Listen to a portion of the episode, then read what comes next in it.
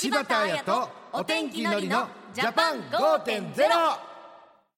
柴田彩です。お天気のりです。私たちの暮らしに役立つ情報や気になる話題を取り上げる柴田彩と。お天気のりのジャパン5.0さて今日はですねのりさん突然ですけれども、はい。普段の生活でいわゆる AI はい。人工知能にやってもらいたいなっていうことはありますか？いやー基本ほぼやってもらいたいとは思うんですけど、ね。僕あのん。洋服のあの、うん。温度あるじゃないですか。今日はな外何度ですみたいな、うんうんその時にどんな洋服を着ていけばいいかわかんないんで僕が持ってる洋服を全部登録してはいはい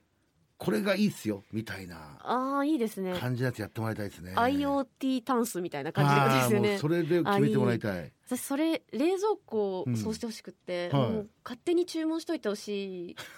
水とか。勝手にあもうなくなってきたからっていうね。あともうなんかメニューとかも最近、あやちゃんブロッコリーとか食べてないでしょみたいな感じであ勝手にメニューとかも言われるがままに食べて生きていきたい。うわわかるわ。まあ様々 AI やロボットが今もう世の中活躍していましてより便利な社会になってきているんですがはい。昔はもう夢の技術だったうん。自動車の自動運転も AI の発展により夢じゃなくなってきているということではい。今日のテーマはこちら。自動運転の注意点です。のりさん車の運転はお好きですか、はい好きですね、うんだからえー、でもね AI さんに任せられるんだったら任したいね。これどういうところを任せたいですか？あの、ん。重列駐車うわーわーわー確かに。なんかあとデパートとか行った時の、うん。なんか後ろから車が来てる時に、うん。止めなきゃいけない時のこのこのなんかね急いで止めなきゃっていうあーちょっと圧がバックで止めなきゃいけない時とかはね、だから基本やっぱ三男坊の末っ子なんではい任せたいですね。任せたい。なるほど。はい。ちょっと苦手分野ははい自動運転に任せたいと、はい。うん、ということで今日はですね自動運転の注意点について聞いてそして一緒に考えていきましょう、はい。柴田彩とお天気のりのジャパン5.0明日の暮らしをわかりやすく内閣府政府広報の提供でお送りします。さあ今日のテーマは自動運転の注意点です。ゲストをお迎えしています警察庁長官官房参事官高水公彦さんです。高水さんよろしくお願いします。よろしくお願いし。ます。今日今そして自動運転についてお伝えしたいのはどうしてですか？はい、昨年5月にレベル3の自動運転の実用化に対応するための規定の整備などを内容とする改正道路交通法が成立し、今年の4月1日から施行されたからです。今日はその自動運転の注意点について皆さんとお話ししたいと思います。今レベル3というお話がありましたが自動運転のレベルというのはどういったものですか？はい、自動車の運転操作をドライバーが担う程度に応じてレベル0から5まで、う。んまあ、6段階ありましてレベル0は全ての操作をドライバーが行うものです。今レベル0かじゃあ、逆にレベル5となるとうん。常にシステムが運転を制御します、おーまあ、簡単にご説明しますとレベル1と2は運転支援機能のことを言います。うん。聞いたことがある方も多いと思いますけれども衝突被害軽減ブレあー。キなどがこれに当たりまあすでもゼロじゃないんだ。ねうん。でもあの衝突被害軽減ブレーキは搭載されてる車が結構増えてきましたよね。そうですね。そして各メーカーなどで実用化に向けた動きが見られるレベル3ですがこれは高速道路での渋滞時など一定の条件下で全ての運転制御をシステムが行います。うんただし条件外となる場合などにはシステムからの要請でドライバーは運転操作を引き継がなくてはなりません。この点が今日一番お伝えしたいことです。じゃあ今日はあのいよいよ実用化されるレベル3についてのお話を聞かせていただけるということですけどもちなみにレベル4より先は今どうなってるんですかね？レベル4は一定の条件下で全ての運転制御をシステムが行うという点ではレベル3と同じなんですけれども異常時などの対応もシステムが行うことになっている点が異なります。また先ほどもご説明しましたがレベル5になると条件なしでシステムが全ての運転制御を実施してくれることとなります。すごい。漫画で見たやつ、ねえいよいよみたいな感じの時ハン代が来るバーガーとか食べながらね運転できちゃうみたいな、そういうことで漫画ですけど。ね漫画だけどね、うん先ほどレベル1と2は運転支援機能のことという説明がありました。支援という言葉が入っている以上厳密に言うと自動運転ではないということですか、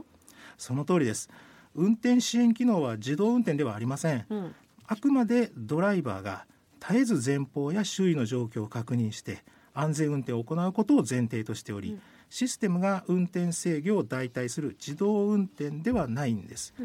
この点を正しく理解していなかったことによる事故は発生しています。あの具体的にはどういう事故なんですかね？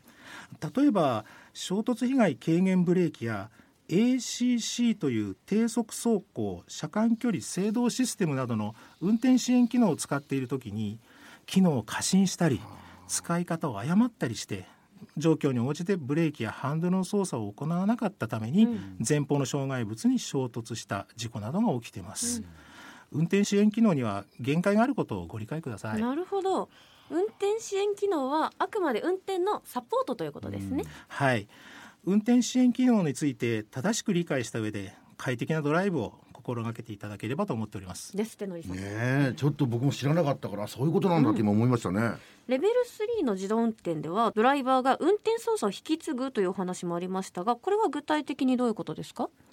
レベル3では自動運転中ドライバーは自動運転システムから発せられる引き継ぎの要請や、うん、自動運転車の異常を直ちに認知しかつ運転を引き継ぐことができる状態でいなければなりません、うん、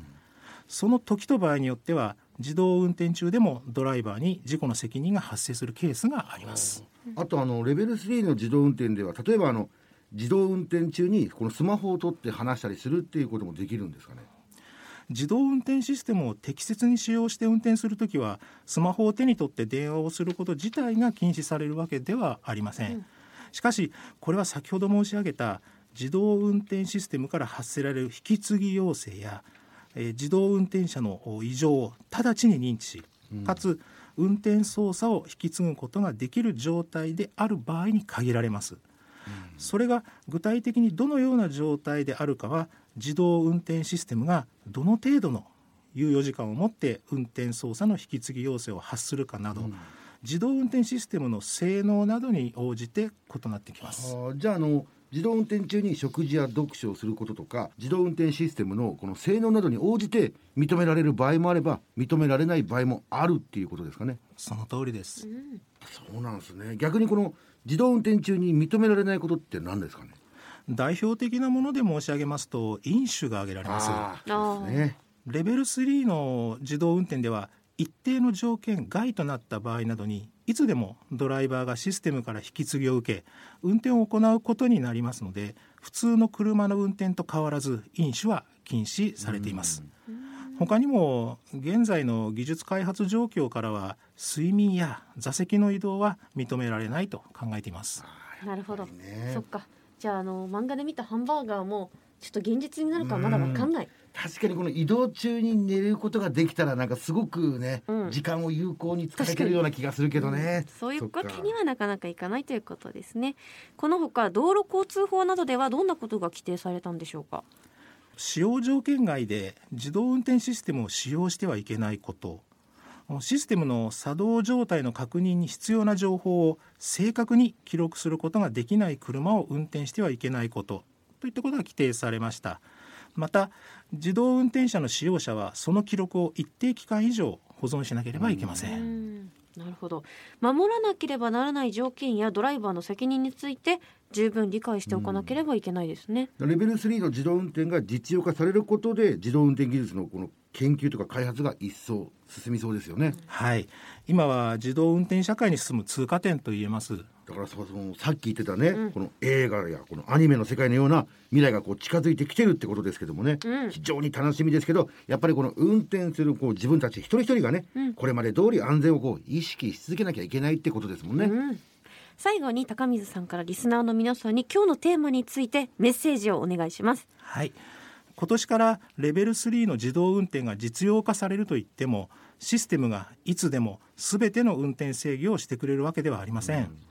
購入時に販売員の説明をよく聞いたりオーナーズマニュアルをきちんと読むなどして使用条件やドライバーに求められることなどを正しく理解し安全に利用してください、うん、また警察庁のホームページでは自動運転や運転支援者に関する広報動画の公開を予定していますのでぜひご覧ください、はい、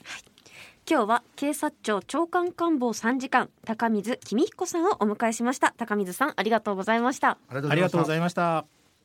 柴田彩とお天気のりのジャパン5.0今日は自動運転の注意点についてお送りしました。のりさんいかがでしたか？はいなんかあの僕も全然理解してなかったんでこの運転支援機能っていうのがこのあくまでもサポートだっていうことにね、うん、僕ねそうって言われてみれば昔アルバイトでね、うん、あの食事を支給しますと食事補助で、うん、結構間違えてねあ補助だと半分なるほど、そっか。支給と補助だったね。はい、それをちょっと思い出しましたね。なるほど。将来的にはレベル5までいったら、うん、やはり高齢者の方の移動の手段にはとってもいいですし、うん、また障害のある人にとってもいい。この車がマシになるなと思いましたね。ね。あとあのこの自動運転システムがこう上がっていくと、この教習所のあり方も変わってくるのかなみたいなね。ね確かに。ええ。うん、なんかこう生活がガラッと変わりそうですよね、ね、さて次回は食育月間についてお送りします。生活習慣病を予防するための食生活は健康な若いうちから考えておかないといけないそうですよ。痛いですね 勉強になるな。ここまでは柴田彩とお天気のりのジャパン5.0また来週。柴田彩とお天気のりのジャパン5.0明日の暮らしをわかりやすく内閣府政府広報の提供でお送りしました。